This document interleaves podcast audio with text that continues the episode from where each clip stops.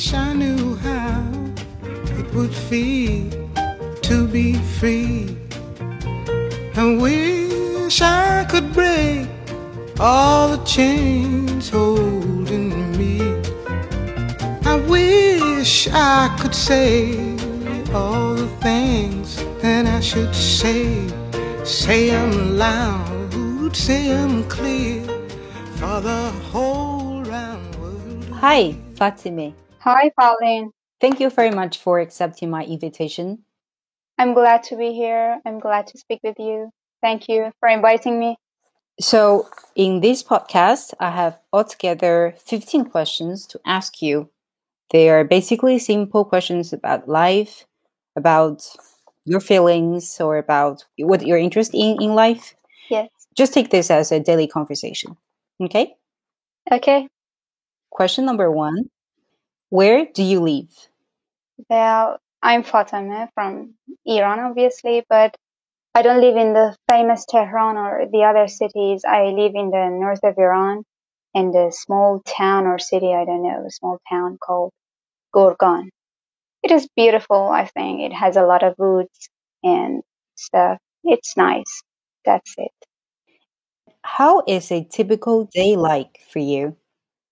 A Typical day, maybe explaining this would be somehow boring, but don't blame me. I'm just answering this.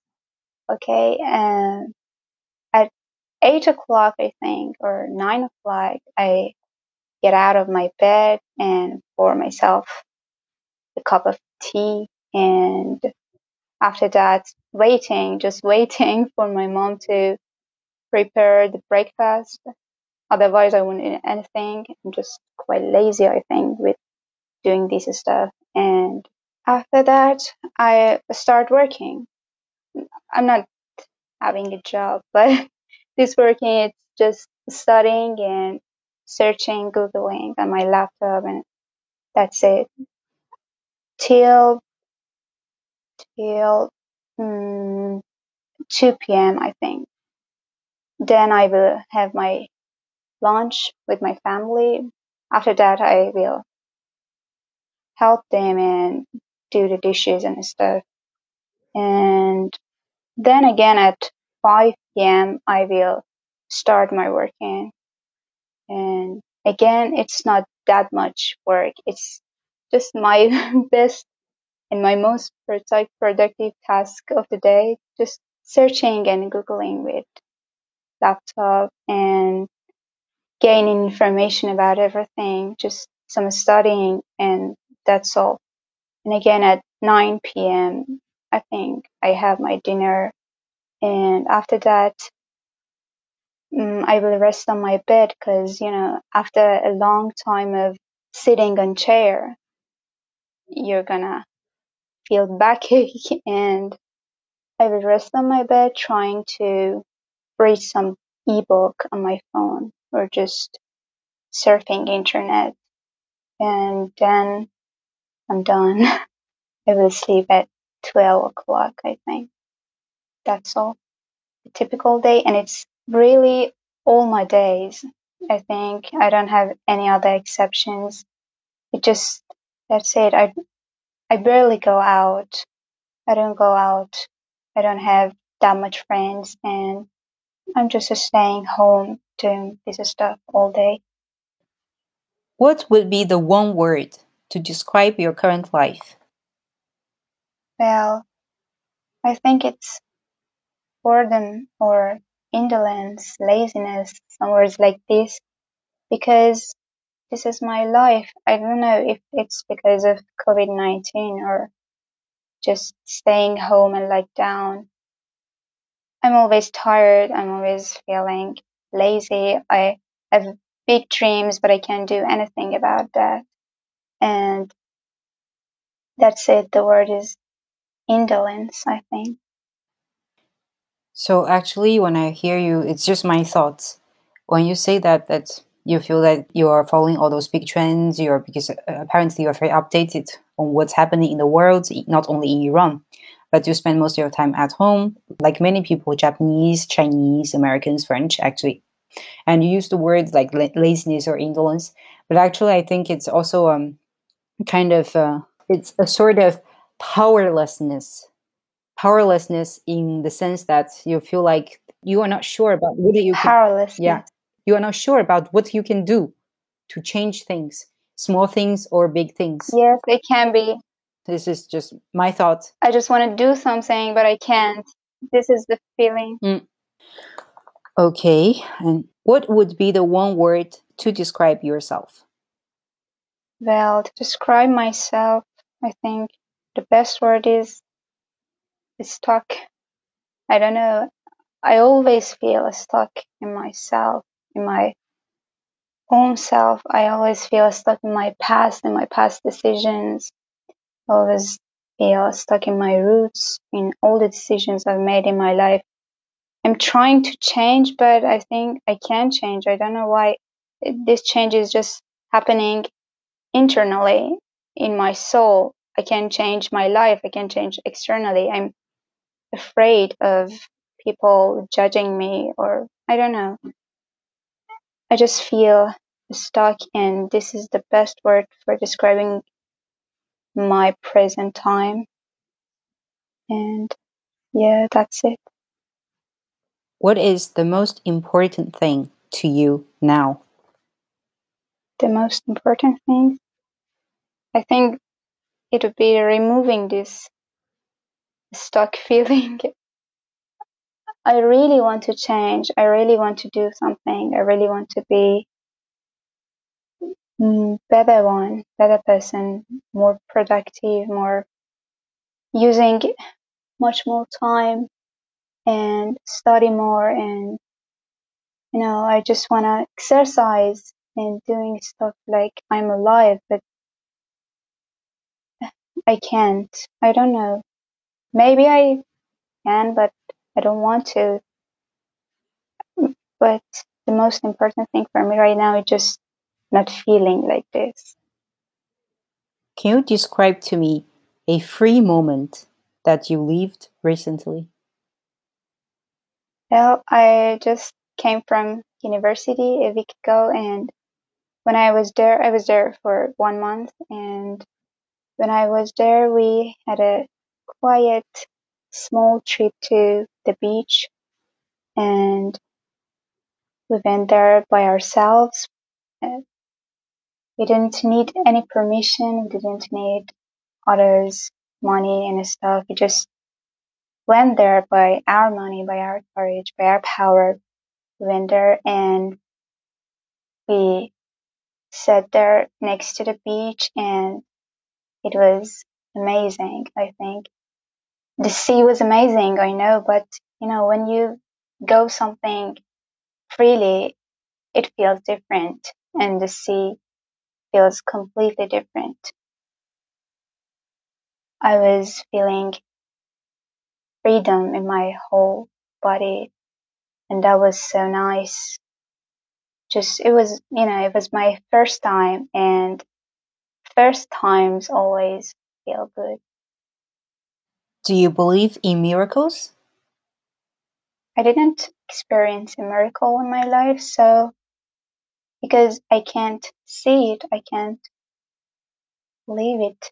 No, it's not a good reason, but you know, just because I didn't experience it, I can't believe it right now. But if someone came to me and comes to me and say, "Wow, I just experienced a miracle in my life," I think I will believe her for him, but not for myself.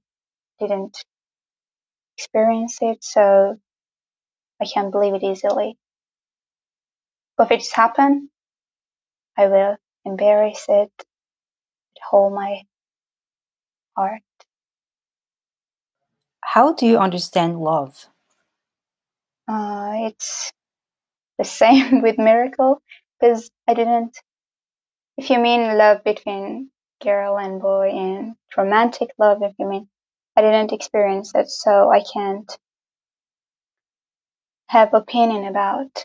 I just see some stuff in the movies, and I think it's involves a lot of sufferings, and it's not that much sweet and romantic. But I'm I don't know. I'm I want to experience it, but it's kind of hard for me because every love, no, not every love, but loves leads to a relationship, and I'm not capable of having a relationship. So I think I'm kind of afraid of falling in love because sooner or later it leads to a relationship, and I come from traditional fam- family, and it's hard for me to have a relationship. So for these reasons, I'm not quite capable of understanding love. I know just it is kind of hard. It it needs a lot of attention. It needs a lot of pressure. It needs a lot of energy, and I think I don't have that much energy. But people say if love happens, you will have that energy. Mm, I'm waiting someday. I'm sure one day that would happen because you're so pretty Thank you. and like you're pretty from inside out. Thank you. So, I mean, of course, I, I cannot understand what traditional family means for you because it's, I guess it's very, maybe very cultural and very religious. So I'm not in the same position as you are. So I can never say that I fully understand you. yes, it's kind of hard to de- explain to explain this, but you know, it's not common for religious religious families, and you know, it's kind of hard to have a relationship, girls and boys, out of marriage.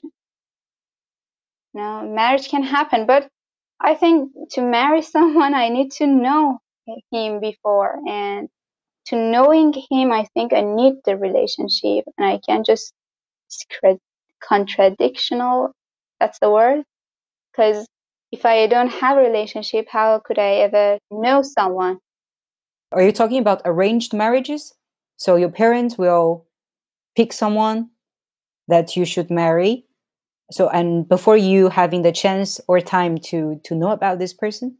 I won't let them, but this is a tradition. This is Okay. tradition, but I don't want to marry like this. So right now, I'm just okay with not loving and not relate having relationship with someone. I don't know. Maybe when I was more indie, I think it's gonna happen.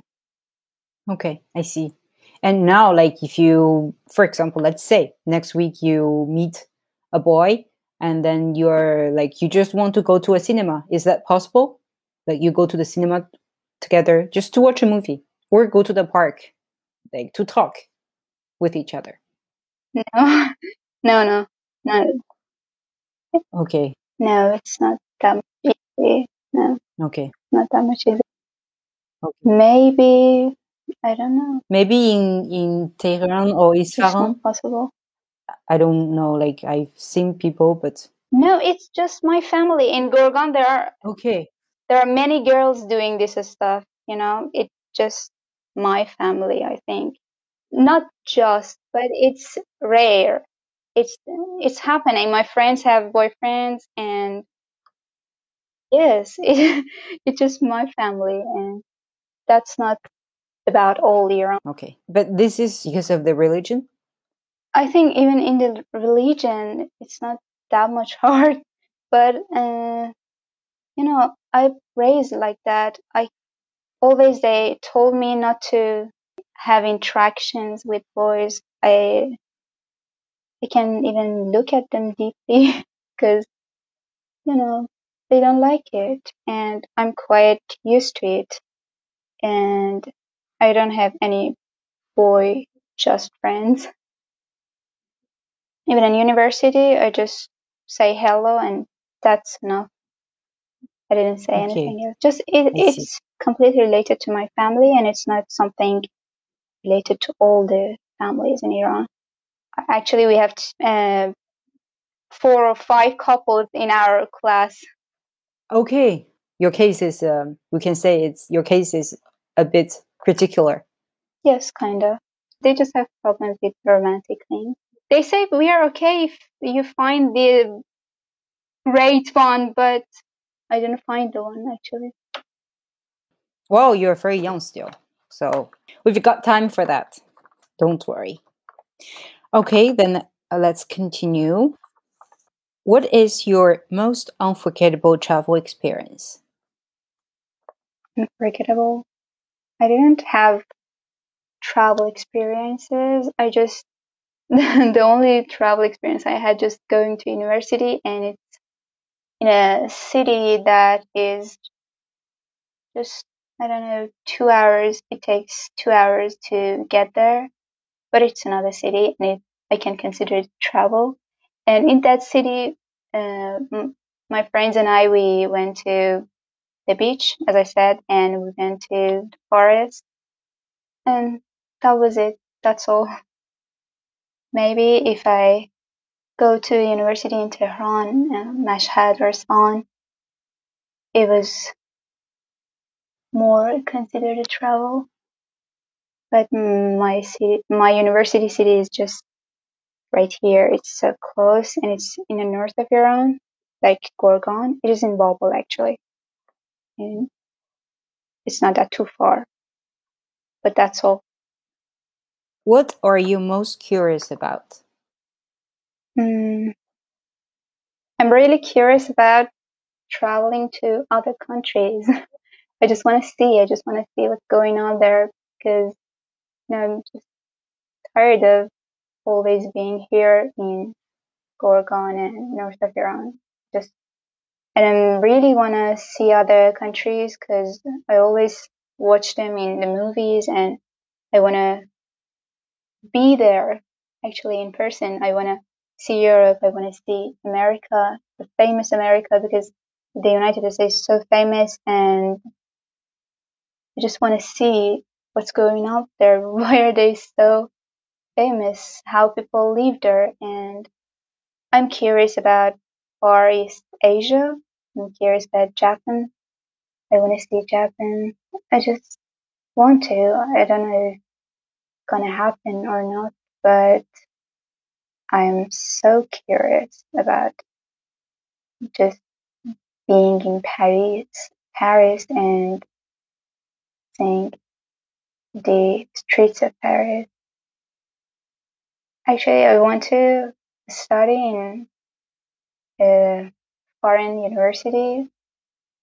I just want to, and I think it's gonna happen someday. I'm dreaming of it. It's a goal, and I think it's happened. It happened. I am dreaming. And what makes you afraid? You know, I said I have dream. I have big dreams, and but it's been two or three years that my life was always the same, and I'm afraid of being this same person for the future years of my life. I'm just so afraid of being this one, this girl that I am right now in the future. I want to be more hardworking. I want to reach my dreams. I just want to see other cultures. I want to change, and I'm afraid of not changing. I'm afraid of being like the same. And that's my biggest fear. And of course, losing my close family is another fear. You know, they gave me a lot of support and love. And I think everybody has this fear. It is frightening to lose all the support or the love suddenly, and after that, you're just on yourself and on your own. And that's frightening, I think. Very frightening. These are my biggest fears. Do you have an absolute idol? Absolute idol. You mean copying everything of that person? I think I don't have it. I don't have an idol at all.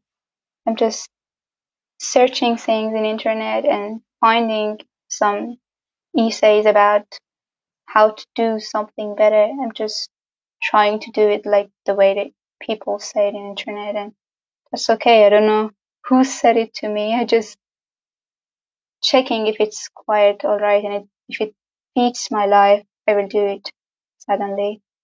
And that's that's it. I don't have an idol to copy everything that she or he does. What is freedom to you?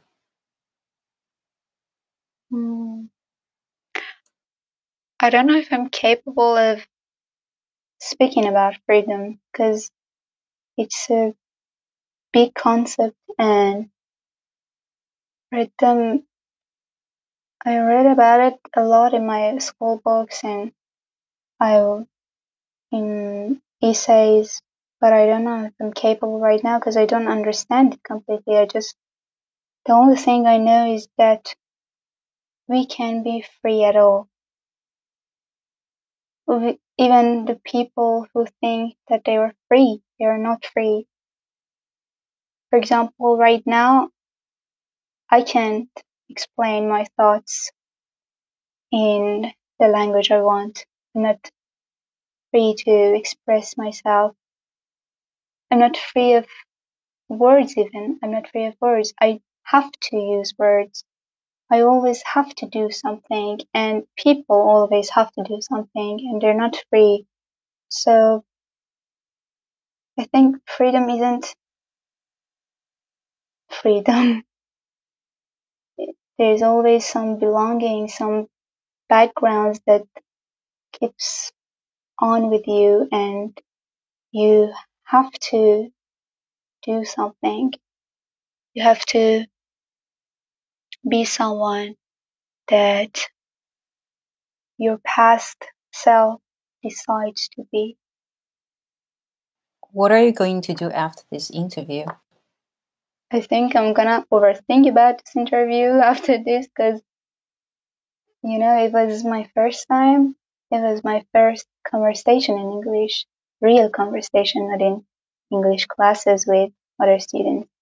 It was my first ever Uh, English conversation and it was kind of hard. It's about my life and I'm gonna overthink about it too much, I think, for two hours. And I'm glad that is my first time with you and you're so great. I enjoyed this conversation and you're such a big inspiration. I appreciate you and this whole podcast. What is the one question that you would like to ask the next guest? Well, I think I'm gonna ask this. What do we owe our parents? Because, you know, I had troubles with this question. I had some, I always asked myself this question. I searched it and I searched it in internet I didn't find the answer. I just want to know people in the outside in other countries how they think about this question. What do we owe to our parents? What do we owe? Just want to know because I'm not quite sure about my responsibilities and I want to know how people over there dealing with their responsibilities to their parents. Voila! It's done. I wish you could know what it means to be me. Then you'd see and agree.